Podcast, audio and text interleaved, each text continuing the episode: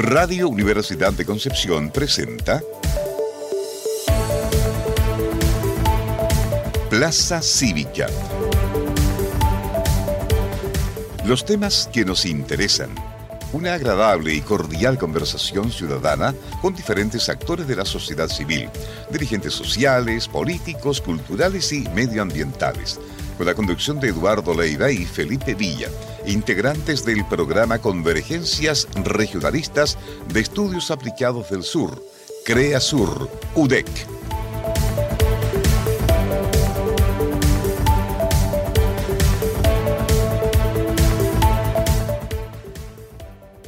tarde con dos minutos estamos en vivo y en directo aquí en Plaza Cívica en Radio Universidad de Concepción todas las semanas le damos la más cordial bienvenida, les habla igual y por supuesto saludar de manera muy especial a mi hija Marial, que hoy sí nos va a acompañar, que ha estado no desaparecido, pero ha estado un poquito lejano a, la radio. Don Felipe Villa Sepúlveda, ¿cómo está usted? Hola Eduardo, muy buenas tardes. Eh, regresando de, de, las vacaciones que me dio usted, pues. No, no, no, no. Son las autovacaciones que usted se dio. Claro, pero ya estamos de vuelta con, todo el ánimo, con todas las ganas, cuando son las 7 de la tarde con 3 minutos. Claro, Felipe, ¿en qué parte del país se encuentra? Me encuentro en Tomé. Tomé. Un par de kilómetros nomás de distancia. Oye, un sol un calor impresionante el martes 10 de enero y aquí estamos pues, en vivo y en directo con ustedes amigos y amigas aquí Felipe Villa Sepúlveda. Oiga, Felipe, a propósito de que usted nos estuvo con nosotros unos días acá en Plaza Cívica y que ya está, eh, la idea es que podamos, eh, no sé, usted que tenía su espacio deportivo, tenía su, su comentario que, que, era muy esperado por la gente, yo no sé, murió Pelé, pasaron muchas cosas, al final, un resumen de lo que fue el Mundial. Claro, no, esa historia ya pasó. Eh ya comenzamos un año nuevo, así que se me cancelaron los derechos deportivos, así que em, me quedo ahora comentando lo que es actualidad, lo que es política y, la parte deportiva la congelamos hasta el próximo mundial. Por lo demás, el próximo mundial, ¿dónde es que va a ser, Felipe? Eh, Estados Unidos, Canadá, México. Ya, esos son los postulantes, ¿no es cierto? Me parece que ya está listo. Bueno, ahí lo vamos a enviar entonces a usted a que pueda arreglar. Sí, no, estamos acá a la vuelta, a la vuelta, a dos cuadras y estamos en el estadio, así que vamos a estar de corresponsal. ¿Usted está en la FIFA? Sí, soy de la FIFA, claro. Es parte del acreditado, siete con cuatro minutos, estamos bueno, Felipe, ha pasado muchas cosas en política, eh, han habido estos días distintos movimientos, eh, ha habido bastante también discusión en el Congreso, en el gobierno, ¿no es cierto? Eh, ha estado la situación bastante, bastante compleja estos días, así que la idea es que el programa de hoy de alguna forma también refleje la, conversación. ¿Está de vacaciones, Felipe, o no? No, no, no, no, no, no, aún no, aún no estamos de vacaciones. Oye, a propósito de, de lo que tú decías, todos pensábamos quizás que iba a ser un comienzo de año un poco más tranquilo, ¿ah? pero al parecer nos ha sorprendido con, ha comenzado con todo. Ha comenzado con todo y con, con alta, eh, llamémosle así, con alta efervescencia, ¿no es cierto? Claro, claro. También va, ya inmediatamente tomamos el cuento que va a ser un año políticamente bastante movido. Eh, fíjate que a propósito de eso, estaba revisando en la tarde comentarle un poco a la gente esto que está siempre en el Congreso, ¿no es cierto? Los, diputados están eh, constantemente eh, evaluando, llamémosle así, políticamente a las autoridades. ¿Por qué digo esto? Porque el fin de semana, el día sábado específicamente, el presidente de la República eh, acepta la renuncia de la ministra de Justicia y Derechos Humanos. Ya, ya todavía el gobierno no cumple un año y, ya claro señales, en este caso, de ministros y ministras que, han tenido que salir del gabinete. Es lógico, todos los gobiernos de alguna forma tienen ajustes, pero eh, es bien eh, interesante y particular hacer una revisión.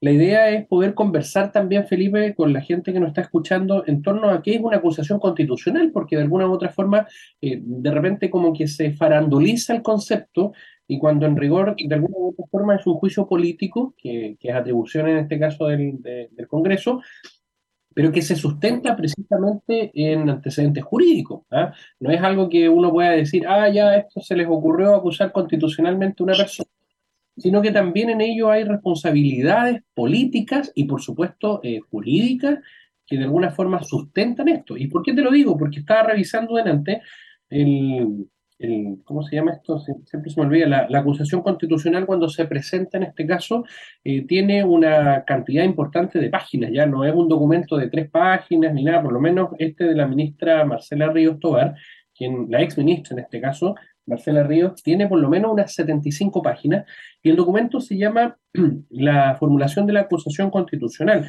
Y fíjate que es interesante eh, lo, el, por qué en este caso se, está realizando. Hagamos un poquito de memoria, Felipe.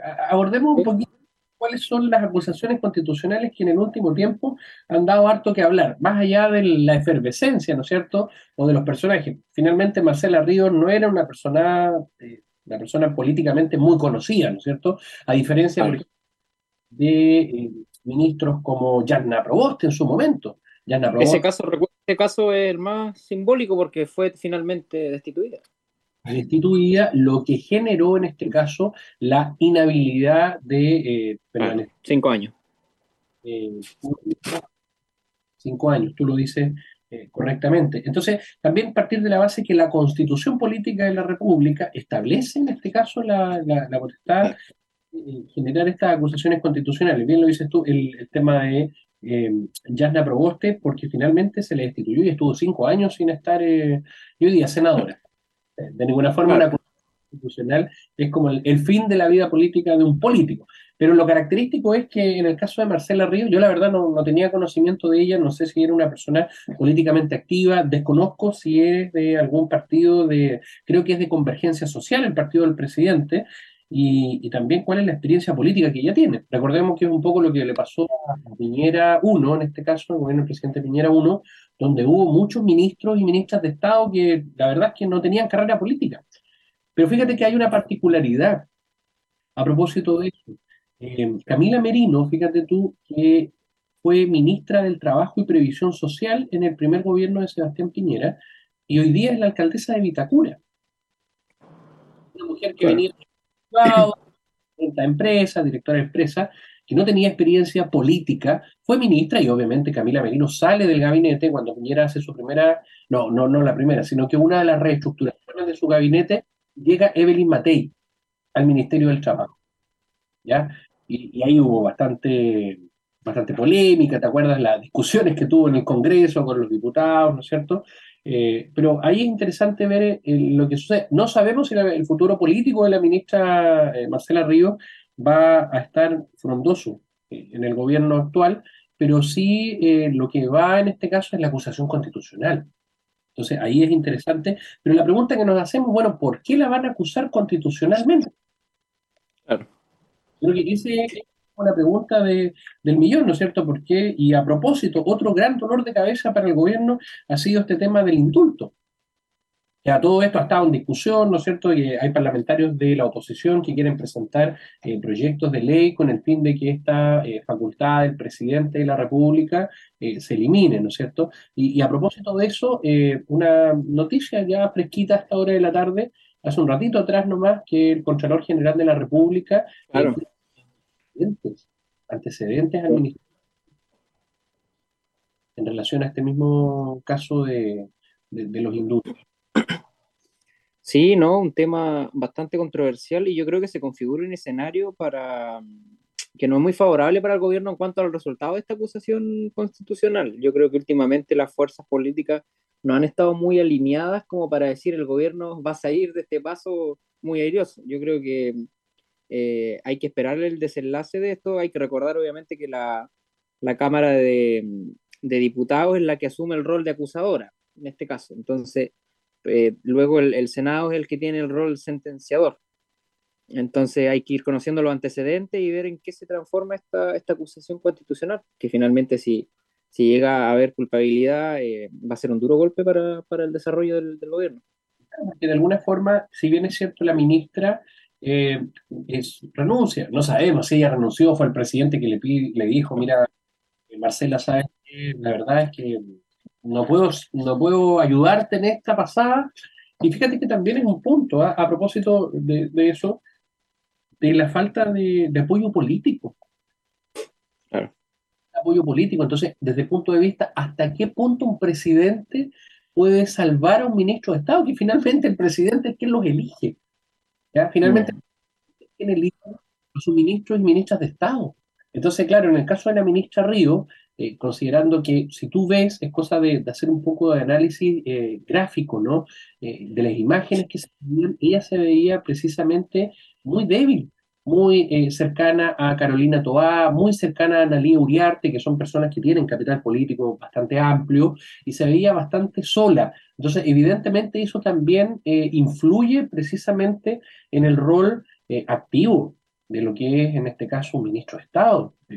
Camila, perdón, la ministra, claro, la ministra vocera de gobierno, Camila mm.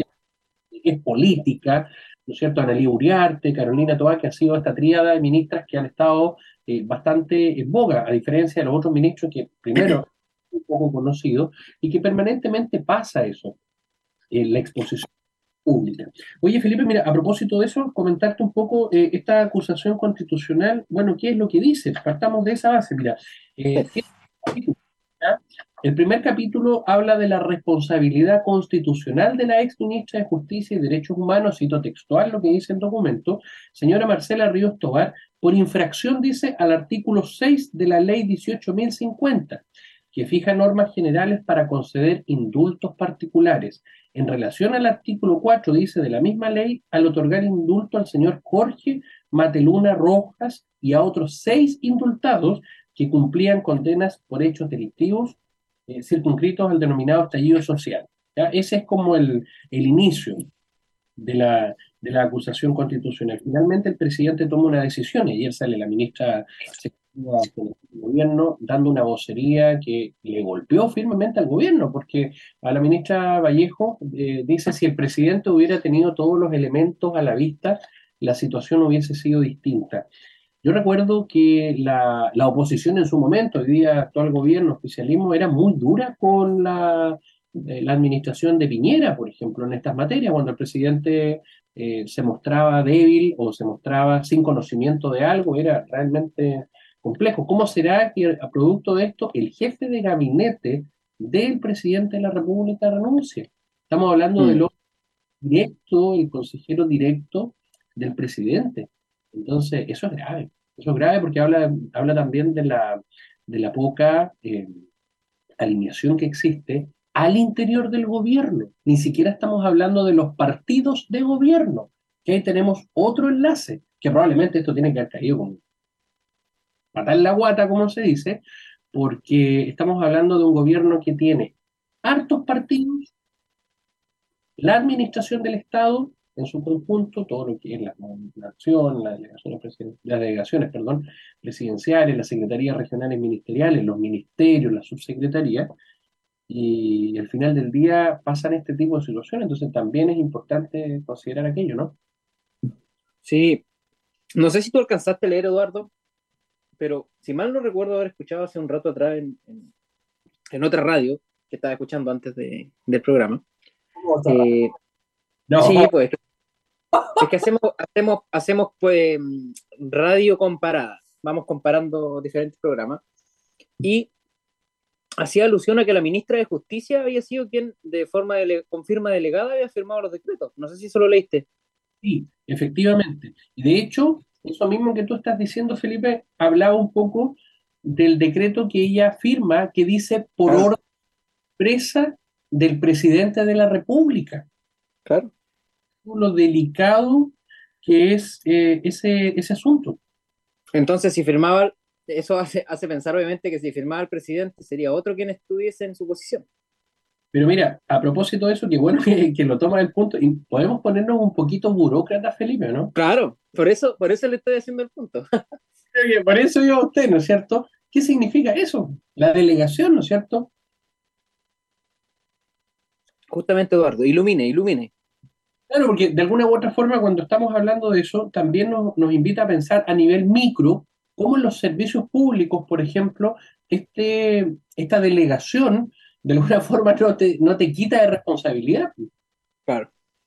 Entonces, ahí como bien dice Felipe, el tema de eh, que, que, tengo entendido que eso mismo que tú acabas de decir es parte precisamente del, como dicen algunos en la prensa, el nivel acusatorio, ¿no es cierto? Un poco de esta eh, acusación constitucional.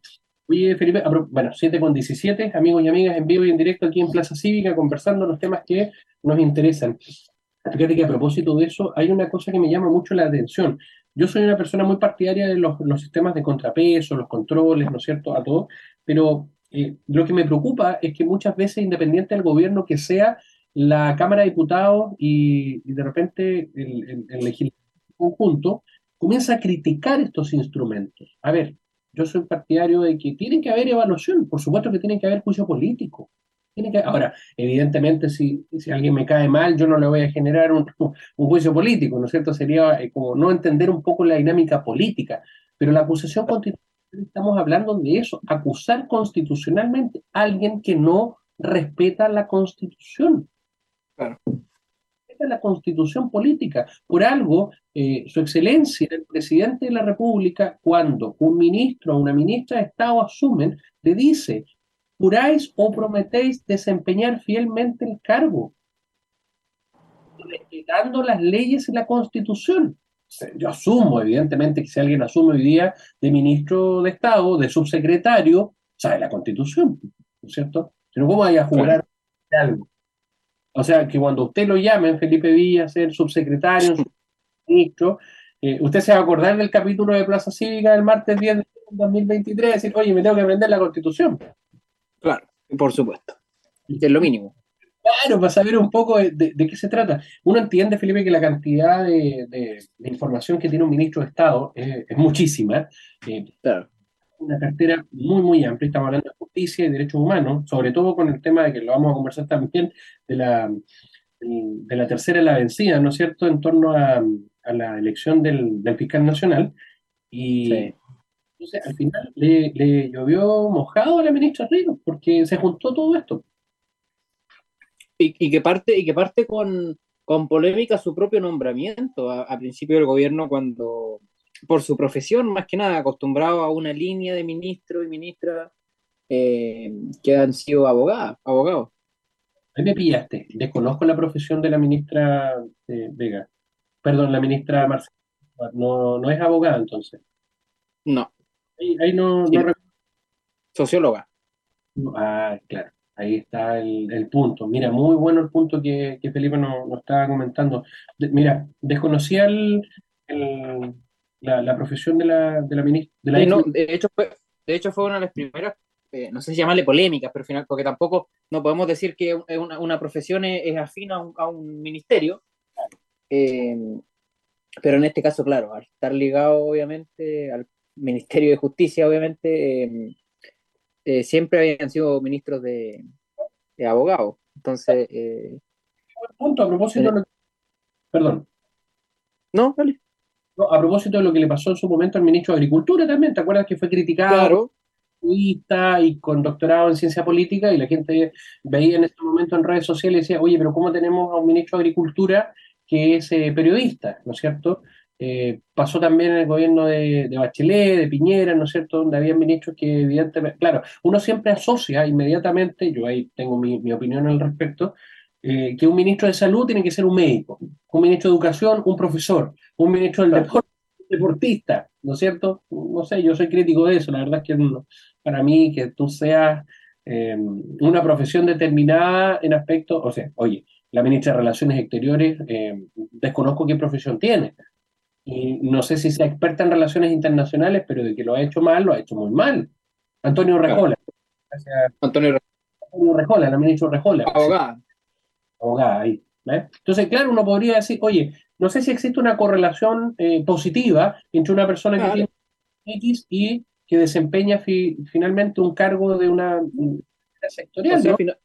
finalmente es la propia ciudadanía quien, quien evalúa, que también vamos a estar comentando más adelante de la evaluación que salió, el desempeño de los ministros en su cargo. Entonces, al final, la profesión no te dice porque tú das el ejemplo del ministro de Agricultura, que también fue criticado en su momento por, por no ser afín quizás por quienes lo criticaban, pero hoy lo vemos dentro de los 10 ministerios mejor evaluados.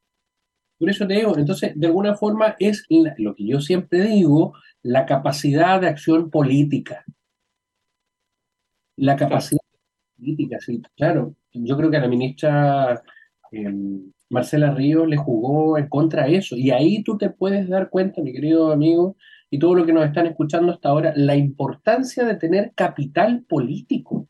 Si nadie te va a... O sea, por ejemplo, las redes sociales del partido político del presidente, de, Convergencia Social, y decían, agradecemos a la compañera, tanto, pero ¿de qué sirve eso? No sirve absolutamente de nada si el mismo partido no fue capaz de poder influir precisamente. A todo esto había críticas al interior. La misma Yana Proboste criticó al presidente que se dice ser feminista y la primera persona que sacó fue a la ministra Ríos y no a Giorgio Jackson, por ejemplo, que también está en boga una posible acusación constitucional. Entonces, finalmente, claro, eh, obviamente los ministros que tienen menor eh, poder político están ahí. Dime tú, por ejemplo, la ministra de la Mujer y Equidad de Género, Antonio Orellana. ¿Qué hace la ministra de Equidad de Género, por ejemplo, eh, en el comité político? Sin desmerecer, por supuesto, el trabajo que hace cualquier ministerio. Entonces, ahí tú te puedes dar cuenta. Inmediatamente salió esto criticada por el hecho que uno de los candidatos a la Fiscalía Nacional defendió, en este caso, su rol de abogado, precisamente a personas acusadas de abuso, siendo que ella el palandín de la defensa o la alerta morada que dicen tener las feministas. Entonces, ahí tú te puedes dar cuenta también las contradicciones que existen y cómo políticamente hasta cierto punto puedes ser defensor de ciertas ideas, pero cuando tu jefe, en este caso que es el presidente, toma otra lista, no puedes decir nada. Entonces, eh, ahí hay una, y, y, eso Yana Proboste es bastante interesante porque Yana Proboste ha sido muy crítica y precisamente ella fue una de las más críticas en torno a la nominación del fiscal nacional, el tercero. Claro, ahora, ahora tampoco yo creo que eh, finalmente, el, por lo que tú comentabas del tema del, del comité político, eh, obviamente la estrategia que le quiera dar cada gobierno. En su momento se, argumentó que la, la, estrategia de tener al, al Ministerio de, la Mujer y Equidad de Género era más que nada por el rol de la transversalización que tienen que tener las políticas eh, de, de, de género. Entonces, finalmente, incluir el enfoque de género en todas las políticas, básicamente. Entonces yo creo que ese fue el, fue el enfoque que se le quiso dar, que no se había hecho antes. Pero al final todas estas cosas han ido, como tú bien señalas, eh, poniendo en la lupa y haciendo caminar por la línea delgada al gobierno y, hoy eh, con la lamentable situación que está ocurriendo ahora con que al final siempre los ministros son los principales damnificados porque son obviamente quienes tienen que asumir la responsabilidad. Y, a propósito de los damnificados, ¿no es cierto?, al interior de las coaliciones de gobierno y de oposición, vámonos un poquito para el lado, lo que está pasando en la, en la centro derecha, en la derecha, o en Chile Vamos, y el Partido Republicano. Recuerda tú que ellos no, no, tienen eh, ni cercanía, ¿cierto? A lo mejor hay mucha lógica, pero no tienen nada de cercanía. Dime tú hoy día peleando el diputado Gonzalo de la Carrera contra Diego Chalper. Claro, pues no hay ninguna coherencia absoluta. Entonces, dime tú, si tú tienes a una oposición revuelta, ¿no es cierto? Que se acusan de traidores, que se acusan de vendidos, finalmente la ciudadanía es la que juzga. Estamos colocando acá los antecedentes, ¿no es cierto?, de estas discusiones. Realmente es triste ver este tipo de espectáculos, lo, que pasó a, propósito de lo que dices tú, Felipe, en la Comisión de Constitución, parece que no, recuerdo en este minuto, respecto a esto, eh, estas cruzadas entre estos parlamentarios en defensa precisamente de Carol Cariola. Que a todo esto Carol Cariola eh, acusó que uno de los diputados le gritó. Entonces, al final del día eh, se transforma eh, en una farándula que lo único que hace es dañar aún más la actividad política. hace mucho tiempo que no se veía este tipo de, situaciones en, el Congreso. Entonces, yo creo que eso también, de alguna forma, más que subirle el nivel a la discusión, a apuntar precisamente, no hemos conversado en la CEP, pero lo vamos a conversar también, ¿Cuáles son las principales preocupaciones que hoy día las personas tienen? Pero preocupaciones que, de alguna forma el aparato estatal tiene que resolver, para eso está, ¿no es cierto? Y una que es la seguridad, precisamente, yo no sé dónde está en discusión. Hoy día creo que se votó el, la Microsoft, el, ¿cómo se llama esto? la extensión, la prórroga. La prórroga, famosa prórroga, y nos llaman no sé cuántas prórrogas, ¿no es cierto?, eh, en relación al, al, estado de excepción constitucional, y resulta que del eh, oficialismo no había nadie. Entonces, al final del día, parece que las discusiones están eh, en otro punto. 7 con 26 minutos, queridos amigos y amigas, en vivo y en directo aquí en Radio mm. Concepción. ¿Le parece, mi querido amigo Felipe, que vayamos a escuchar algo de música? deja hacer un punto antes que para, para, cerrar el tema político, después, o sea, cerrar como este punto de la, de la acusación constitucional, que era, era un poco lo que leía en una columna de Juan Pablo Luna, eh, y, que, y que hablaba un poco del, rol que está teniendo la oposición, que más allá de, obviamente, de tener el derecho de ir a, a, la, hacer la acusación constitucional, pero refiriéndose quizás a otros puntos, eh, el rol que dice de, de que tienen que ser parte de que sin ellos esto tampoco va a poder avanzar. Al final quizás con un rol un poco de no avanzar. Entonces, porque al final creo que hay como demasiado desorden en las fuerzas políticas, que no permite finalmente ir avanzando y finalmente, si le va mal al gobierno, nos va mal a todos. Pero mira, a propósito de ese punto, Felipe, qué bueno que, que, que lo comentas con, con esa claridad, porque esa falta precisamente es lo que en su momento eran los jefes de bancada, por ejemplo. Claro. ¿Quién pone orden al interior de las coaliciones? La bancada socialista, la bancada Renovación Nacional, la bancada PPD, la bancada demócrata cristiana, que no tengo idea si los demócratas cristianos hay muchos, hay pocos, la verdad que un partido que, que no sé ni está, ni cómo está, ni, ni, hacia dónde va, porque de verdad pareciera que comunicacionalmente tiene cada vez menores, y menos aún considerando que no son parte del gobierno. Claro. Y, y realmente eso se, se eh, no sé si se extraña, pero es algo bastante curioso en torno a la coalición de gobierno. ¿Qué pasa precisamente con el rol de los jefes de Estado? Porque ellos de alguna forma son los responsables de alinear a la coalición. Y claro, evidentemente pasa en todos los sectores. Yo no sé, eh, en su momento los era José Miguel Insulza, los Camilo Escalona, ¿no es cierto? Eh, en la derecha pasaba con Jovino Novoa, por ejemplo, en su momento, en la UDI, eh, senador Novoa, eh, que, que, colocaban de alguna forma, Pablo Longueira también en su momento colocaba el orden, llamémosle así, en los partidos, de tal manera que no se produzca esta hecatombe eh, que no se sabe para dónde, para dónde se va. Así es, estimado. Pero bueno, hoy día tenemos un abanico muy distinto, un cuadro político totalmente diferente, con distintos partidos políticos que ingresaron precisamente al sistema y que eso también es bastante amplio, por ejemplo, Felipe. Yo no mm. sé rol de Gonzalo Winter, de Vlado Mirosevich, Vlado Mirosevich, que por lo demás es un fenómeno, es un converso bien extraño, de los pocos conversos que veo que en algún minuto fue de centro derecha, tres cuartos, llamémosle así, y de izquierda. Ahora he visto gente de izquierda que se hace de que al revés. Pero bueno, eh, es parte de, de, lo que pasa en la... Entonces, ahí también hay un, un rol importante, porque se fue George Jackson, personaje político muy importante en el Frente Amplio, se fue de ministro, se fue el presidente, se fue Camila Vallejo en su área, y Seriola también, y para contar. Entonces también ahí se nota el vacío de liderazgos al interior de los partidos. Bueno, vamos a una música. Vamos, Vamos y volvemos aquí en Plaza Cívica.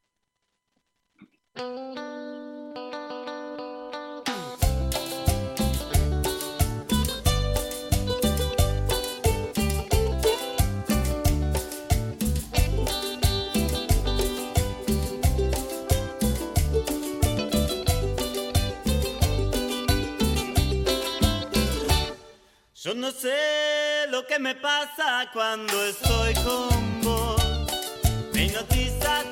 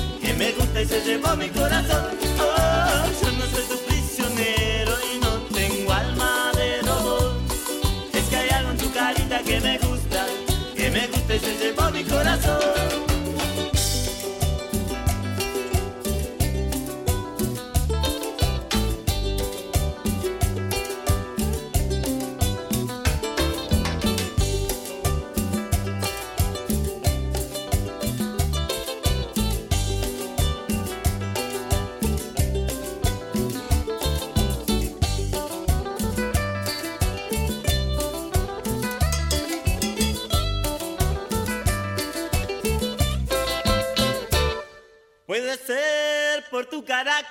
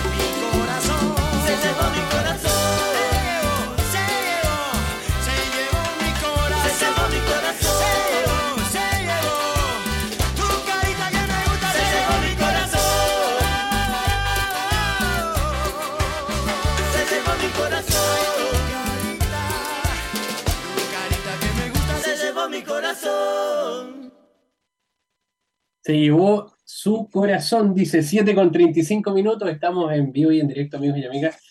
¿Qué le parece, don Felipe? Un- un- un- una pequeña cumbia hasta ahora, si podemos decirlo, ¿no? Uy, hace, hace tiempo que no escuchábamos cumbia, Eduardo, ¿eh?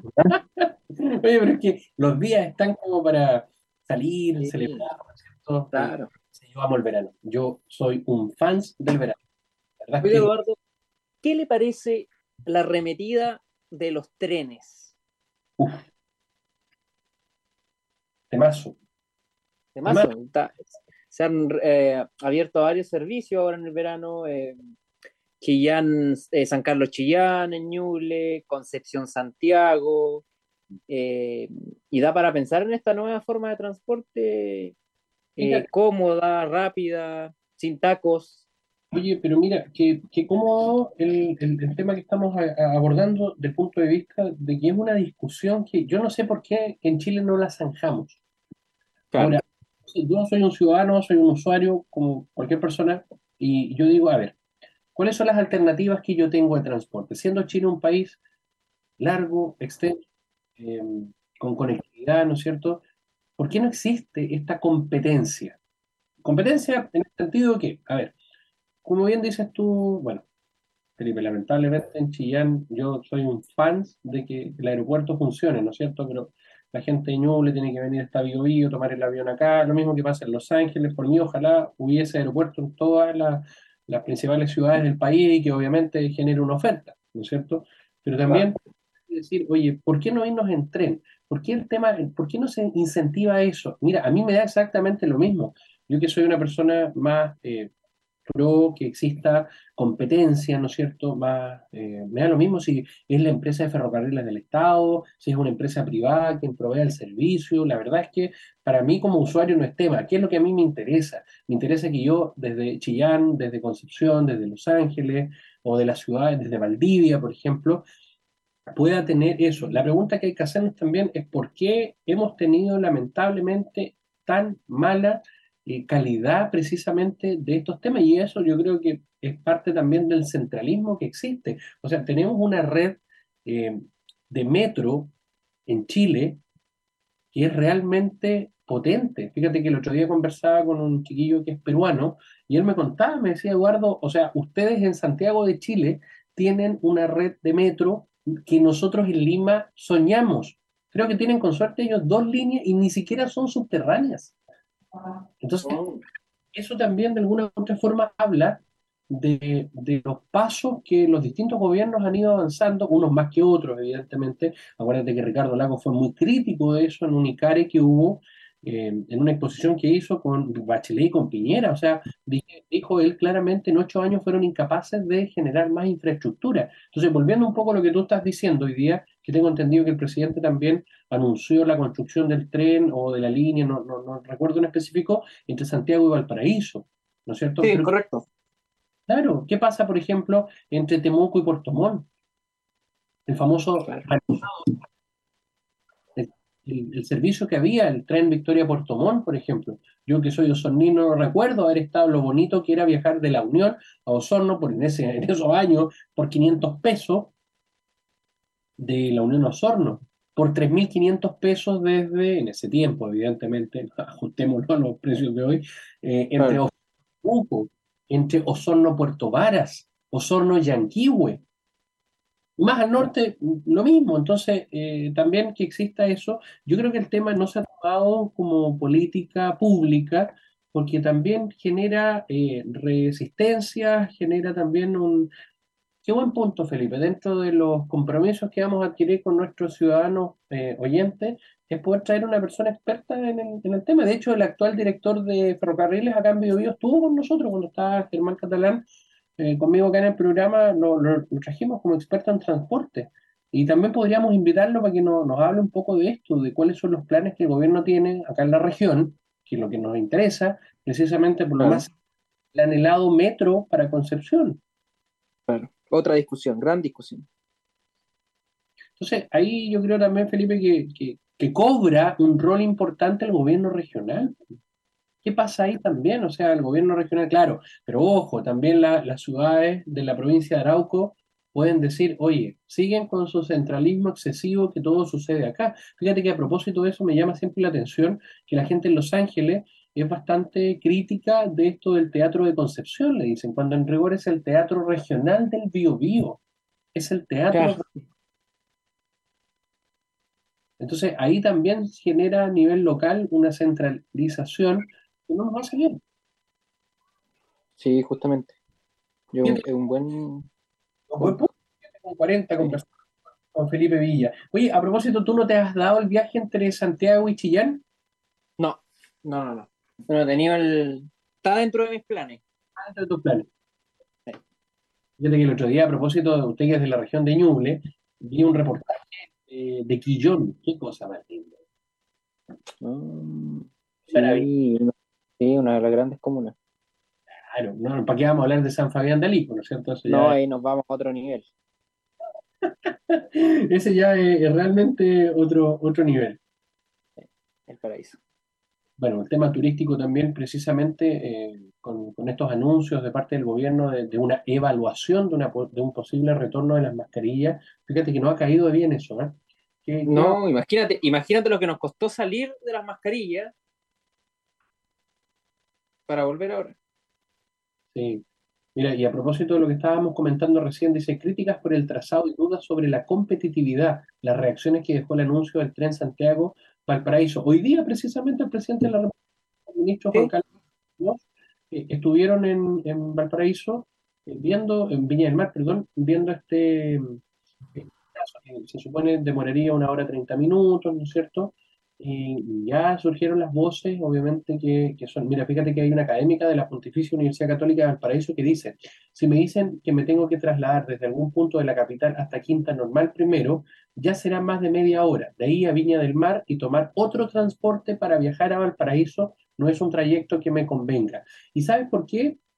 Felipe, a propósito de lo que tú mismo conversaste de- del transporte, el fin de semana revisé una noticia que por un momento me alegró bastante, que es la conectividad entre el metro Pajaritos, en la comuna de Lo Prado, hasta eh, el Aeropuerto Internacional de Santiago. Pero resulta que este recorrido, el 555 de su bus, ex Transantiago, no te deja en, en- en la zona de embarque. Claro. Entonces, también es, es complejo porque, claro, evidentemente con todas las paradas que hay, una persona puede tomar eh, la línea, primero pagar tarifa local. Finalmente, el bus no te va a dejar el embarque. Y tampoco es que tengas que caminar dos cuadras, no, sino que te va a dejar en un lugar donde tiene que haber otro bus de transporte de conexión, en este caso de Nueva Pudahuel, que es la concesionaria del aeropuerto, que te lleve precisamente al embarque, tanto nacional como internacional. Entonces, de repente, estas cosas son las que, claro, que generan dudas. Y a propósito del mismo comentario de la, de la académica, va a ser precisamente el, el lugar. Porque evidentemente la gente que trabaja y que viaja todos los días desde la región metropolitana hasta la región de Valparaíso, no lo va a hacer solamente por turismo, lo va a hacer por comodidad, por rapidez, ¿no es cierto? Y evidentemente, si es un tramo de una hora treinta, ese es el recorrido que se va a generar, plano le llamo yo, el recorrido crucero, ¿no es cierto? Pero el tiempo que te va a tomar en este caso de llegar de un trayecto a otro, bueno, temas que están ahí para discutirse. 7 con 43 minutos. ¿Qué más le ha llamado la atención a usted estos días, mi querido Felipe Villa? Lo que te comentaba, Eduardo, de la, de la evaluación a diferentes eh, instituciones públicas. Eh, sus de acuerdo al, al barómetro de, de acceso a la información, si quieres te menciono las 10 con mejores resultados y las 10 con peores resultados. vamos comentándola. Vamos comentando. Dentro de las 10 con mejores resultados, se ubica la Teletón con 6.3, Confederación de la Producción y Comercio, CPC, 5.8, la Oficina Nacional de Emergencia, mira tú, ONEMI, 5.7, que ha, ha logrado resurgir, la ONEMI, eh, el Servicio Electoral, un poco bajo a mi juicio, 5.7, siendo exigente. Wow. Resultado, yo creo, también de las críticas injustificadas que tuvo en el plebiscito. ¿ah? Usted, usted es un defensor del CERVEL, ¿eh? me, me gusta. defensor. Lo que pasa es que si no cuidamos esa institución, eh, hay, que, hay que cerrar por fuera ahí, ¿no? Sí, porque es de lo poco que, que no... eh, Que, a ver, yo soy... A ver, partamos de la base. El servicio electoral, si bien es cierto, era un servicio que antiguamente era exclusivamente para los padrones. Y hoy día es un servicio precisamente que ha sido el responsable de la organización de los procesos electorales. Mira, si yo creo que no va a haber ningún problema mientras, primero, haga bien su trabajo, la ciudadanía conozca su trabajo eh, y evidentemente no exista esta especie de descrédito.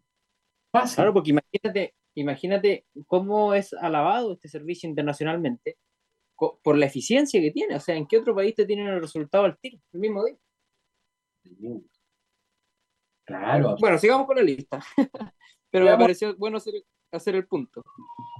Eh, también tenemos, bueno, los bomberos, 5.6, eh, Institución Nacional de Estadísticas, el INE, Consejo para la Transparencia, 5.3, mire Eduardo.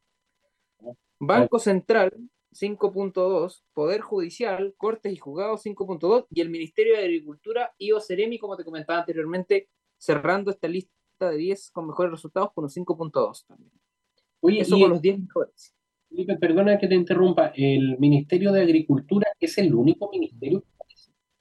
Sí, el único ministerio. De los 24 ministerios en Chile, el único que se ha caracterizado por transparencia es ese. Claro, porque hay, hay otros dos que están en la otra lista. tres, otros tres que están en la otra lista. En la de los 10 peores. Vamos, Vamos con los 10 peores entonces. Dirección, bueno, ahí yo creo que aquí hay una, hay un, no sé, me, me surgió el tiro la duda al leer porque decía instituciones y dice direcciones de obra. La dirección de obra no es una institución. Pero eh, direcciones de obras, 4.3, las municipalidades, 4, las municipalidades dentro de las 10 peores, Eduardo. en materia ¿Qué de te acceso, parece? Felipe, ¿el criterio cuál era? ¿Acceso a la información o, o transparencia? Eh, ambas, me parece. Perfecto. eh, Ministerio de Defensa. Servicio Nacional de Menores. Superintendencia de Educación, Asociación Nacional de Fútbol Profesional, el Ministerio del Interior, la, Comisión para el Mercado Financiero, el Ministerio de Relaciones Exteriores que mencionabas tú anteriormente y la Presidencia, propiamente tal. Oye, a propósito de eso, ¿te acuerdas la entrevista que tuvimos con Leturia, con Francisco Leturia, el presidente del Consejo? Sí, precisamente en torno a la cantidad de solicitudes de acceso a la información que llegaban a la presidencia de la República. Mira, es bastante anecdótico, tratando de dejar de lado varias cosas. Primero, quién quiénes son los ministros, sino que la institucionalidad en su conjunto. Y es preocupante que, que presidencia precisamente aparezca en eso, eh, dejando de lado, como te decía, los criterios antes mencionados, porque se supone en estricto rigor que quienes conducen a que exista una cultura de transparencia, una cultura de acceso a la información, estén precisamente en esta parte. Imagínate las municipalidades, considerando la cantidad de información diaria que generan y, y cuál es el cruce que existe precisamente en estar mal evaluadas. Los porcentajes de cumplimiento, la cantidad de recursos de amparo que llegan al Consejo de la Transparencia por no entregar información que realmente el ciudadano exige que se le entregue. Entonces, yo ahí hay varios parámetros. Y me llama mucho la atención, Felipe, que la Teletón, si mal no me equivoco, el Sí. La Confederación de la Producción y el Comercio, sector privado completamente, y bomberos, si no me equivoco. Sí. Yo creo que también es importante ir eh, desgranando el choclo, como digo yo, para ver cuáles son precisamente estos criterios, porque claro, uno puede decir, oye, lo- estas son las instituciones mayor credibilidad, cercanía, entusiasmo. Cuando uno le pregunta a los funcionarios me ha tocado hacerlo en su minuto, en alguna clase, o esto, bueno, ¿cuál de ustedes, cuál de ustedes es la institución pública con mayor eh, cercanía ciudadana? Que alguien diga, oye, me siento orgulloso que en Chile exista, no sé, la ONEMI, por ejemplo. Difícil. No, no me digas el servicio donde trabajas, porque eso ya sería como, como demasiado, ¿cierto? No, Pero- pero, a mí lo que más me llama la atención, Eduardo, es ver a las municipalidades tan, tan abajo. ¿ah? Mal, mal, porque yo sé que han habido esfuerzos institucionales, esfuerzos académicos. Tú mismo, Felipe, has trabajado, has hecho investigación en torno a, a estos cumplimientos. Claro, obviamente es una muestra, estamos hablando de 340 y tantos municipios en Chile, que, que- que hay un déficit precisamente en eso. ¿Y para qué vamos a hablar de otros dé- déficits, no? Claro, claro. Bueno, tema, tema interesante a abordar. Oye, vamos a un segundo temita musical y de ahí volvemos ya con la última parte de nuestro programa de hoy. ¿Te parece? Vamos, vamos. Vamos a la música y volvemos.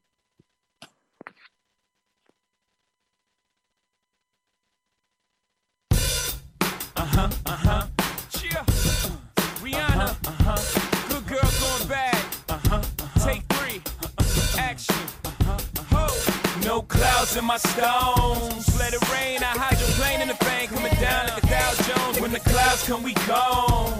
We Rockefellers, we fly higher than weather, and cheap vibes are better. You know me, in anticipation for precipitation, stack chips with a rainy day. Jay, Rain Man is back with Little Miss Sunshine. Rihanna, where you at? You have my heart, and we'll never be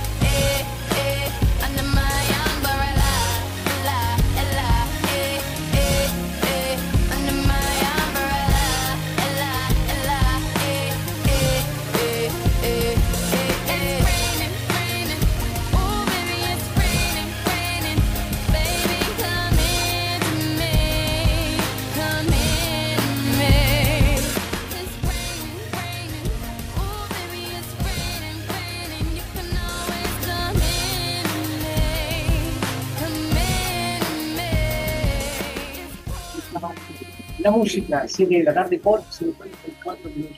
Oye, Felipe, estaba revisando acá. Oye, qué increíble nuestro, nuestros ciudadanos. Oye, estaba revisando acá la, a propósito de lo que pasó en Iquique. No sé si re- viste ahí en el aeropuerto de, de Iquique una persona con aviso de bomba. eh, activó, dice, los protocolos de emergencia. La, la misma Dirección General de Aeronáutica Civil lo publica y coordinó asistencia a pasajeros que fueron desembarcados. Aeronave fue trasladada, trasladada, perdón, bien digo, al área de seguridad para revisión de golpe. Qué increíble, ¿por qué, por qué hacen esto? Imagínate. Yo ni en broma, yo ni en broma haría ese. Oye, pero es una práctica, ¿no? Ya está bien, de repente tú vas en grupo, ¿no es cierto? Y, y, no sé, se, me- se puede ocurrir cualquier tontera, pero ¿cómo se les ocurre de estar gritando en un aeropuerto con toda la, la sensibilidad que esas cosas generan y, y la seguridad también en torno a una bomba? O sea, todo lo que se el, el gasto, lo- o sea, el costo, por ejemplo, de la aeronave, el costo del personal de la dirección de generar todo su procedimiento. O sea, realmente, tengo entendido que eso es sancionado. No, no, no, no lo sé en este minuto, pero tengo entendido que eso es una falta gravísima. Porque de alguna Claro, manera Eduardo, es que, claro, imagínate lo, lo peligroso además que increíble. Y estaba revisando precisamente las personas como, como abuchean ahí al, al- a la persona que hizo eh, eh, esa, esa, no sé, llamarle broma, qué sé yo. Pero bueno, está, está ahí eh, a propósito de estas noticias que de repente son un poquito fuera de lo que es la, la contingencia, ¿no es cierto? Oye, ¿qué te parece el, el cambio del nombre de la ONEMI a propósito de lo que tú estabas diciendo? Hay una, hay un debate en redes sociales, ¿no es cierto? Que para algunos dicen, para mí siempre va a ser la, la ONEMI, que a todo esto eh, cambió de nombre ahora el, el primero de, de enero, tengo entendido, que, que, que de hecho ya ni me acuerdo el nombre, tengo entendido que era Seguridad de... Senapred, ahí está, Senapred, Servicio Nacional de Prevención de, de Emergencias. Yo creo que va a pasar... Sí, el Senapred. Yo creo que va a pasar algo muy similar con lo que es hoy día el IPS, el Instituto de Previsión Social. Y la gente todavía le llama eh, el INP, no el INP, sino que mi madre de hecho todavía dice el INP. El INE, el INP. INP, claro, no el INP, sino que el INP, todo junto. Servicio Nacional de Prevención y Respuesta ante Desastres. Ahí está el nuevo nombre que tenía la ex Oficina Nacional de Emergencias, dependiente del Ministerio del Interior y, Seguridad Pública. Bueno, ahí está, pues. Vamos a ver cómo no- nos acostumbramos a, este, este tema. Ahí está, dice, a partir del 1 de enero del 2023, nuestro Servicio Nacional de Prevención y Respuesta ante Desastres, SENAPRED, tendrá las funciones de asesorar, coordinar, organizar y planificar. Eh, obviamente cualquier tipo de, de desastres. Mira, con toda la experiencia que hemos tenido en nuestro país, yo creo que más que nunca estos servicios tienen que ser muy, muy eh, eficientes. Y a todo esto estaba mirando el director nacional, Ricardo Toro, ha pasado por varios gobiernos. ¿ah? Hay un ejemplo interesante, bueno, vamos a conversar probablemente para otro programa, pero tengo entendido que él ha estado hartos años al mando de este servicio. Sí, al final ahí vemos, Eduardo, eh, cómo se va a ir tejiendo. Vamos a tener que estar atentos a lo que es el desarrollo de la acusación constitucional para el próximo martes traer detalles. De todas maneras, mi querido Felipe, ahí vamos a estar entonces contribuyendo a lo que es la discusión, a la información también, a lo que significa una acusación constitucional, porque obviamente en los medios masivos, por el tiempo, muchas veces eso no se explica. Felipe, te envío un gran abrazo a todos los que nos están escuchando y esperemos ver. Un gran abrazo, Eduardo, y saludo a, Fidel que nos acompaña en los controles. El final siempre ahí colaborando con nosotros, en vivo y en directo, 7 con 58. Un abrazo, Felipe, buena semana para todos quienes nos escuchan esta hora. Chao, chao, un abrazo a todos y todas. Radio Universidad de Concepción presentó Plaza Cívica. Los temas que nos interesan. Una agradable y cordial conversación ciudadana con diferentes actores de la sociedad civil, dirigentes sociales, políticos, culturales y medioambientales. Con la conducción de Eduardo Leiva y Felipe Villa, integrantes del programa Convergencias Regionalistas de Estudios Aplicados del Sur, CREA Sur, UDEC